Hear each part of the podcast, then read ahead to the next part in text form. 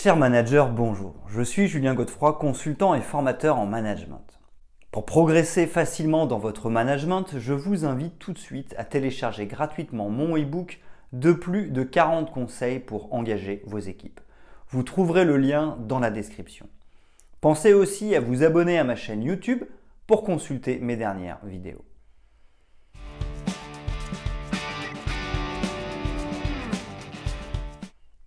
Gestion des conflits fait partie du quotidien des managers. Leur travail consiste notamment à gérer les conflits et plus particulièrement à gérer un conflit avec ses collaborateurs ou encore des désaccords qui ont conduit à une situation conflictuelle plus ou moins insoutenable. C'est le cas lors d'un conflit entre managers et collaborateurs. Confrontation, médiation, stratégie d'évitement, il existe une multitude de techniques permettant de régler les conflits, de sortir du conflit et de faire face à un conflit. Faire preuve d'assertivité et avoir de l'empathie sont autant de critères interpersonnels qui permettent de prévenir les conflits et d'apaiser les tensions afin de mettre en place des relations professionnelles gagnant-gagnant. Voici 5 conseils et 8 étapes pour mieux gérer un conflit entre manager et collaborateurs.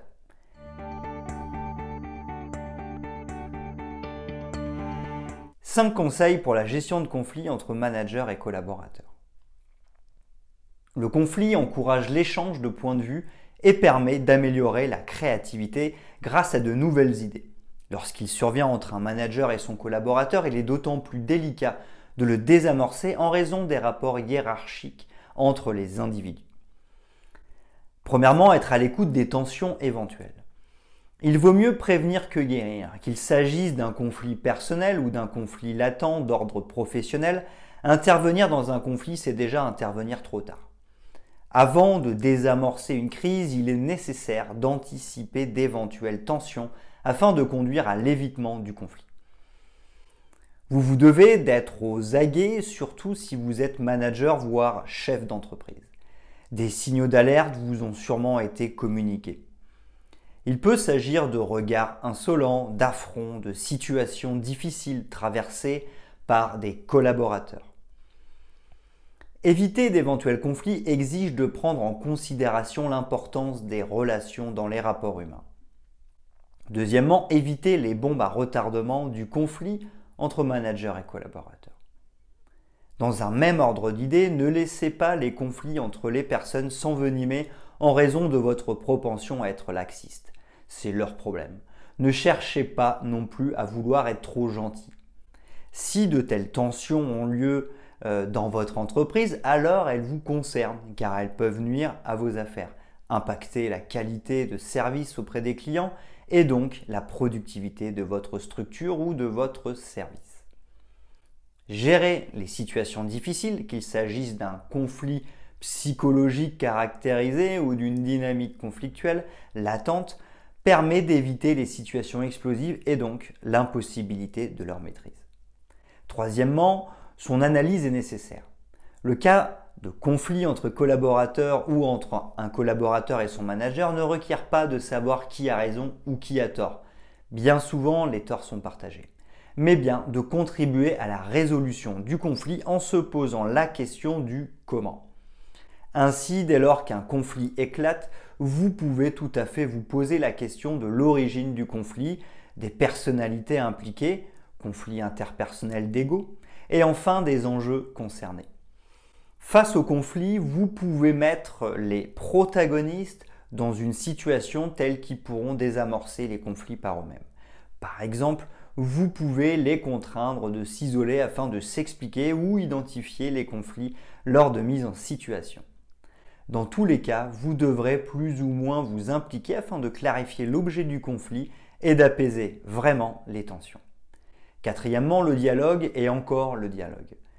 On ne le dira jamais assez, le dialogue en particulier et la communication en général permettent aux individus d'être sereins et de désamorcer les tensions lorsqu'elles surgissent. Il s'agit de discuter et d'émettre des critiques constructives afin de mettre des mots sur des émotions. On peut tout dire, mais cela doit se faire de la bonne manière. C'est aussi simple que cela. N'hésitez pas, dans ce genre de situation, à vous tourner vers la communication positive. Cinquièmement, les différentes actions du conflit entre manager et collaborateurs.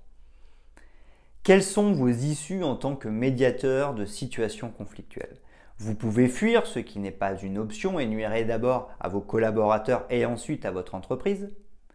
Vous pouvez prendre parti, sachant que votre rôle de médiateur requiert de prendre du recul et que vous n'aurez probablement jamais tous les éléments en main pour trancher de manière juste et équilibrée sans nuire à l'une des parties, vos collaborateurs doivent tous, tous deux, être reconnus dans leur injustice réelle ou supposée pour continuer d'être performants au sein de votre entreprise. Enfin, vous pouvez prendre de la hauteur et considérer que vos collaborateurs doivent s'astreindre à la négociation afin de régler leurs conflits seuls et ainsi ne pas laisser pour compte les intérêts de l'entreprise.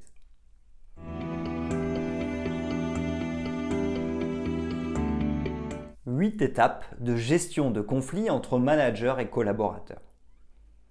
Vous pouvez également suivre les différentes étapes ci-après. Premièrement, éviter les conflits en favorisant la cohésion. L'une des premières règles au sein des entreprises est de favoriser le bien-être de l'ensemble des collaborateurs. Salle de pause, salle de repos, événements en dehors du bureau, mise en place de crèches, restaurants d'entreprise, cafétéria, etc. Il existe de nombreuses manières de permettre la collaboration entre les différents salariés qui doivent avoir d'autres activités en commun que la gestion de projets d'ordre professionnel. La cohésion d'équipe est d'autant plus facilitée dans le cadre du travail si les collaborateurs ont des liens affectifs et s'apprécient sur le plan personnel en dehors du cadre professionnel. Deuxièmement, l'identification des problèmes de délégation et de procédure. Les conflits professionnels ont souvent pour origine des procédures non fonctionnelles. Par exemple, un collaborateur peut se sentir illégitime dans une tâche qui lui incombe et juger indigne de sa fonction, de son poste, de son niveau hiérarchique. Certains stagiaires peuvent avoir le sentiment de crouler sous le travail et de n'apprendre du métier que d'infimes parties et éprouver légitimement de la frustration. Aussi, les procédures, plusieurs collaborateurs sur un seul projet et les modes d'organisation, deux chefs pour deux groupes qui doivent travailler de manière équilibrée, peuvent poser un problème et être source de conflit. Il s'agira alors de trouver l'origine et de résorber le problème par une réorganisation de la structure. Troisièmement, l'importance du relationnel lors du conflit entre manager et collaborateurs. Le manager doit bien comprendre qu'il travaille avec des collaborateurs dont les considérations personnelles, surtout, vont impacter la productivité. En cas de deuil, de mariage, de naissance ou autre événement de vie difficile, il est donc nécessaire de le comprendre et de le soutenir si vous ne souhaitez pas qu'un arrêt maladie soit posé ou qu'il pousse la porte de la sortie. Les collaborateurs doivent être compris et entendus dans leur individualité. Cela vous permettra d'éviter d'avoir à régler le conflit une fois survenu. Quatrièmement, être capable de faire diminuer les tensions. En cas de conflit entre manager et collaborateur, laissez la pression descendre avant d'intervenir. Inutile de s'immiscer dans des relations conflictuelles à chaud. Préférez toujours la communication non violente. Les émotions font dire des bêtises, alors faites face au conflit avec assertivité. Gérer les désaccords requiert de faire preuve de pragmatisme pour réduire les conflits au maximum et de clarifier les points de divergence. Cinquièmement, ne pas froisser les égaux. Nous l'avons déjà souligné, ne tentez pas de changer la personnalité des individus.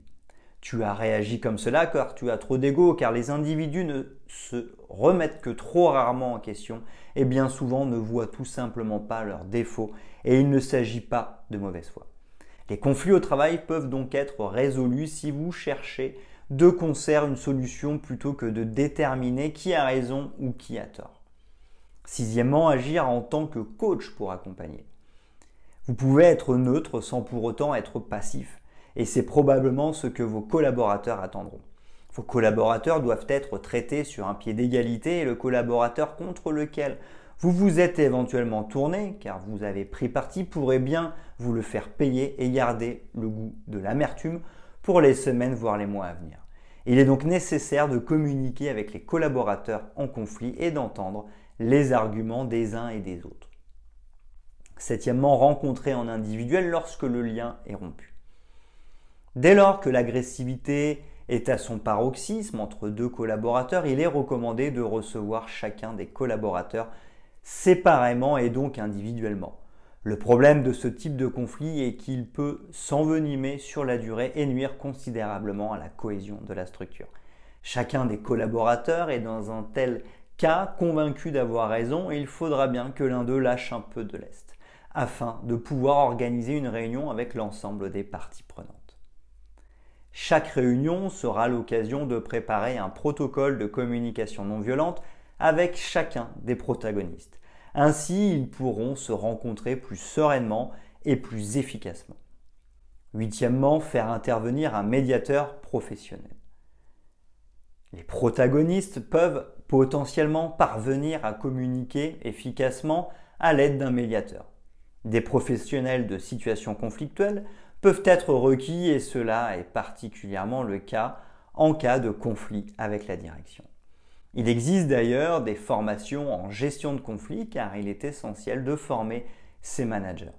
Il s'agit d'un métier à part entière, plusieurs compétences exceptionnelles sont en réalité requises chez un seul et même individu car il est nécessaire, entre autres, de garder son sang-froid, de faire preuve d'objectivité et de ne pas émettre de jugement personnel.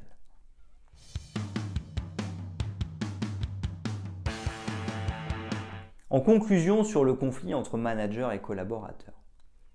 Nous l'avons compris, il est nécessaire d'anticiper les conflits avant qu'ils n'éclatent. Gérer les différentes situations de conflit professionnel peut générer des frustrations aussi bien du côté des personnes en conflit que de celui des individus en charge d'apaiser les conflits. Prévenir tout conflit passe d'abord par son anticipation, gestion des frustrations individuelles, désamorçage d'une source de conflit potentiel, client mécontent et pouvant entraîner un conflit entre collaborateurs, faire face à l'agressivité d'un salarié à l'égard d'un autre, etc.